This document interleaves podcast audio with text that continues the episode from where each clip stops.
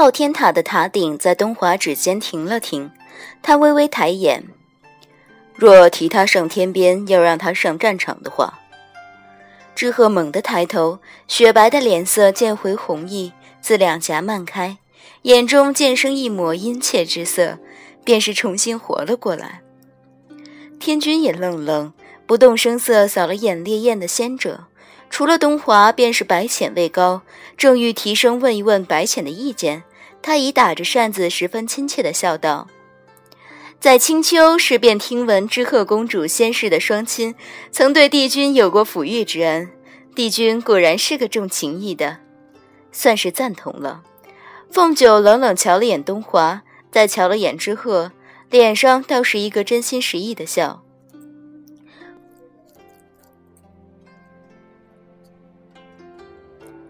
凤九冷冷瞧了眼东华，再瞧了眼知鹤，脸上倒是一个真心实意的笑。附和他姑姑道：“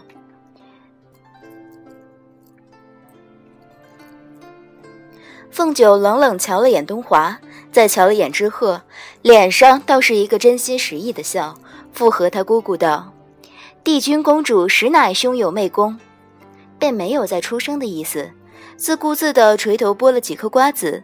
其他的仙者当然更没有哪个胆子，那个胆子敢驳东华的面子。’”天君习惯性的端了会儿架子，沉声允了这桩事。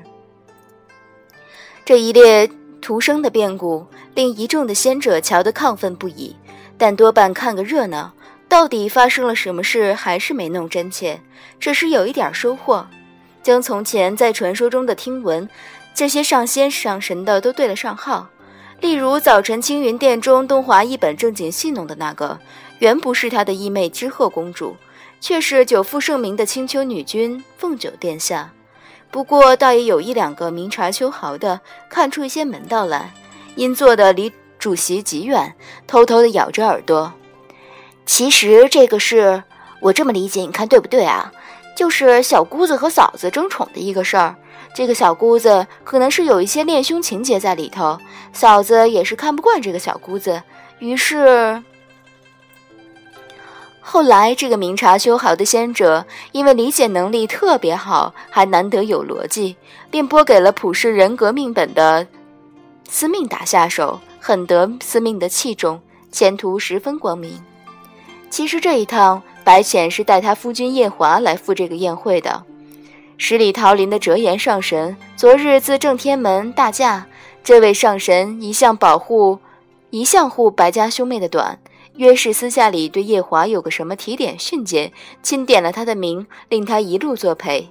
夜华的一些要紧公务，便只得由白浅替他兼着。白浅嫌麻烦，不大喜欢应酬。眼见着酒过三巡，天君照常例顿了，便也顿了。原打算带着凤九一起炖，见他一个人自自饮自斟自酌，酌得挺开心。想着她原该是个活泼的少女，整日同团子待在青青云殿也不是个事儿，也不是个事儿。该出来多走动走动，才有些少年人的性子。便只嘱咐了几句，要他当心着。他这个嘱咐是白嘱咐了。凤九今夜喝酒豪迈得很，有来敬酒的仙者皆是一杯饮尽，遇到看得顺眼的。偶尔还回个一两杯，众仙心中皆是赞叹，又道是酒品显人品，都以为这位女君性格豪迈，令人钦佩。但这委实是场误会，实因今夜夜宴上供的皆是花柱酿的果蜜酒，此酒口味清淡，后劲儿却彪悍。但凤九哪里晓得，以为喝的乃是什么果汁，觉得喝个果汁也这般矫情，实在不是他青丘凤某人的作风。除此以外，还有一点，他隐约觉得今夜心火又有些旺盛，想借着果汁将他们浇一浇。但浇着浇着，他就有些晕，有些记不清今夕何年、何人、何时、何地，只模糊觉得谁说了一句什么类似散席的话，接着一串一串的神仙就过来同他打招呼。他已经开始犯糊涂，却还是本能的装得非常镇定，一一应了。不多时，宝月光院已寂无人声，唯一余余下的夜明珠还支在林间。无忧树投下一些杂乱的树影。凤九蹬着酒中的酒杯，他的酒品其实是一等一的好，即使醉了也叫人看不大出来，只是反应慢了一些。偶尔醉得狠了，会停止反应。比如此时，他觉得脑中已是一片空茫，自己是谁，在这里做什么？面前这个小杯子里又盛的是什么东西？完全不晓得。他试着舔一口，觉得杯中的东西口味应该很安全。突然有些口渴，嫌酒杯太小，想了想就要换个茶杯，又想了想，干脆换个茶缸。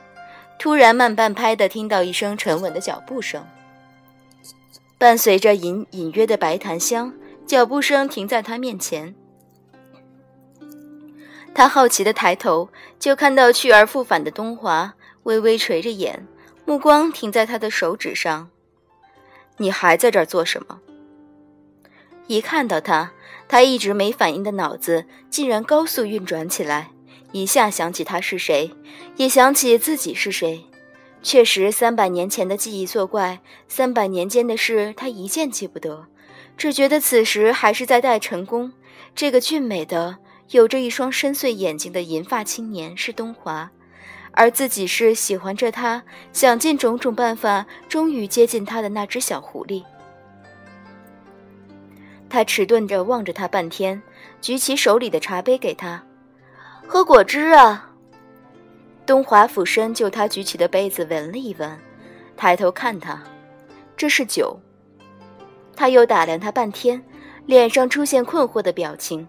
见他手里握着一只宝塔形状的法器，自动忽略了自己喝的到底是什么的问题，疑惑地盯着他：“你是不是要去和人打架？”想了想道。那你把我带上，不给你惹麻烦，却忘了自己现在是个人，还以为是那只可以让他随便抱在怀里的小灵狐，比划着道：“我这么一丁点儿大，你随便把我揣在怀里。”头上的簪花有些松动，啪嗒一声落在桌子上。东华在他身旁坐下来，随手捡起那朵簪花递给他。你喝醉了。他盯着簪花良久，却没接，目光移开来，又想了大半天，很乖巧的点了点头。可能啊，是有点儿。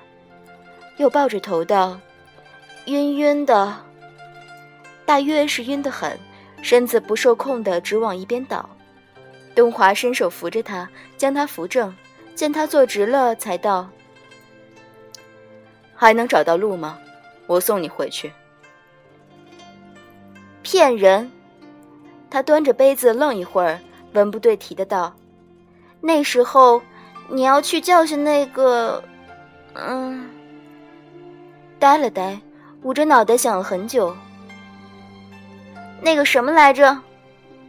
委屈的道：“你让我在原地等着你，然后你就没回来。”又指控道。还是我自己找的你。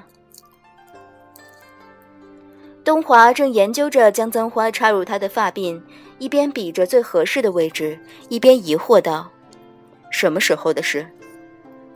他垂着头，乖乖的让东华摆弄自己的头发。闻言抬头：“就是不久以前啊。”东华道了声：“别乱动。”他就真的不再动，却笃定的又道：“我不会记错的。”又补了一句：“我记性很好。”再补了一句：“我们狐狸的记性都很好。”东华将簪花端端正正地插入他的发鬓，欣赏了一会儿，才道：“你又认错人了。我是谁？”帝君啊！他站起来，黑黝黝的大眼睛盯着他好半天，想起来什么似的道：“东华。”但是，你特别坏。听到他直呼他的名字，他有些诧异，又有些好笑的看着他。为什么？他认真的道：“你说我只是个宠物。”眼中冒出一些水汽。我走的时候，你也没有挽留我。东华愣了愣，道：“我我不记得我。”话没说完，他却迷迷瞪瞪的一个轻身倒下来，正落在他的怀中。原来是醉醉倒了。东华垂着头看他，方才他的那些话自然是胡话，无需计较。夜明珠的光柔柔扑在他脸上，他倒从不知他喝醉了是这样。原来，他也有十分乖巧的时候。他腾空地将他抱起来，准备将他送回青云殿。见他无意识地将头更埋进他的怀里，修长的手指轻轻地拽着他的衣襟，额间的凤羽花红得十分冷厉妖娆，粉色的脸上却是一副无辜的表情，一点也不像一位高高在上的女君，的确像一个……她方才说的什么来着？她想了想，是了，宠物。